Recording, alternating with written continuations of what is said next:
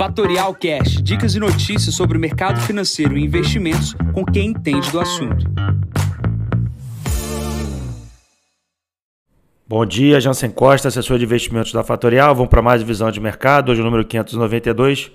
Hoje é dia 4 de outubro, 7 e 10 da manhã. Fechamento da curva de juros no exterior impulsiona bolsas. No Brasil, pós-eleição e, e, cenário internacional ajudam a sustentar o movimento. Começando aqui pela China, feriado, sete dias, começando ontem, não temos notícias vindas do país aqui na abertura do dia. Vindo aqui da Ásia, é, a Austrália subiu em 0,25 a taxa de juros no país. Essa expectativa, esse resultado veio abaixo das expectativas, mas fortalece a moeda frente ao dólar. Né? A gente comentou sobre isso nos podcasts anteriores, que os países deveriam e deverão aumentar suas taxas de juros para conter não só a inflação, mas também a desvalorização contra o dólar. Bom exemplo, Austrália fazendo esse movimento e apreciação da moeda hoje em 0,4 contra o dólar. Plano para a Europa. A gente tem alta das bolsas aqui na abertura do dia. É um movimento bastante forte, né? A Alemanha subindo aqui agora na parte da manhã 3%. A gente teve uma divulgação uh, do PPI na zona do euro que veio um pouco acima das expectativas, é, uh, veio 5% mês contra mês, e no anual veio em 43,3%. É isso mesmo, 43 3. O grande destaque é o custo da energia que vem piorando mês a mês. De tirar o custo da energia, a inflação até que veio bem comportada no continente europeu. Com isso, o MSCI, que é o ETF que tem listagem aqui na bolsa brasileira na Europa, sobe 2,60 aqui na parte da manhã. Ontem, depois do podcast que eu fiz, entre ontem e hoje, a OPEP decidiu cortar em um milhão de barris a produção dia de petróleo. Né? Isso aí impulsiona o petróleo no dia de ontem e também impulsiona no dia de hoje. Pulando para os Estados Unidos, a gente tem uma abertura do dia também bastante positiva, principalmente o destaque para o índice de 10 anos aqui, do título de 10 anos americano, as taxas fechando bastante. Isso impulsiona as bolsas aqui na abertura do dia. O S&P nesse momento sobe quase 1,5%.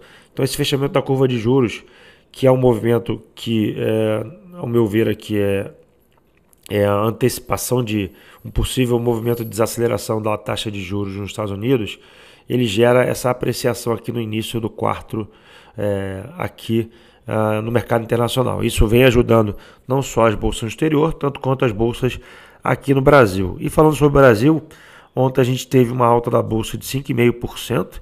É, principais fatores para essa alta de ontem foi a diminuição do risco Brasil. O risco Brasil caiu quase 6 pontos percentuais no dia de ontem. É, outro motivo para alta, obviamente, foi a eleição do Congresso, né? o Congresso e o Senado muito mais ao centro, né? mostrando ali que dificilmente pautas à esquerda passarão uh, com certa facilidade, ou até não passarão.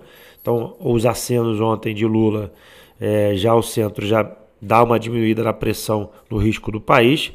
E, obviamente, o setor externo vem ajudando e uh, colocando a bolsa em novos patamares. Ontem as estatais subiram bastante, é, basicamente 8, 9% a Petrobras. Os bancos também subiram bastante. Alguns bancos já fizeram cotações acima de março de 2020, né, antes do, do Covid.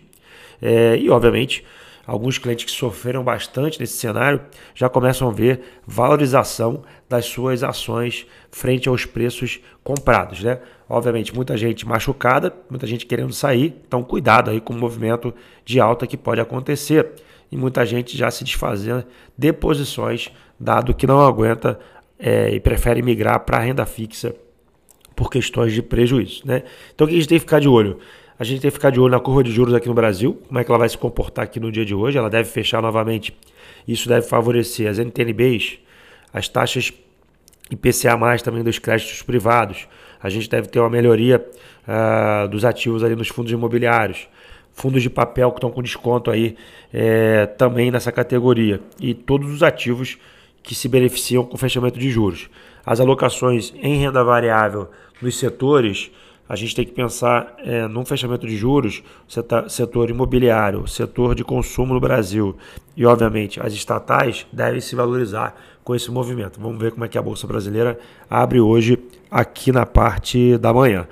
Na agenda de hoje, a gente tem às 8 horas da manhã vagas de emprego nos Estados Unidos e ao meio-dia a gente tem uma fala da presidente do Banco Central Europeu. Nesse momento, S&P 3.763 pontos, sobe 1,43%.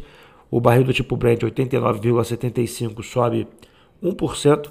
Título de 10 anos nos Estados Unidos cai 2,10%, 3,57%. Lembrando que semanas atrás era quase 4%.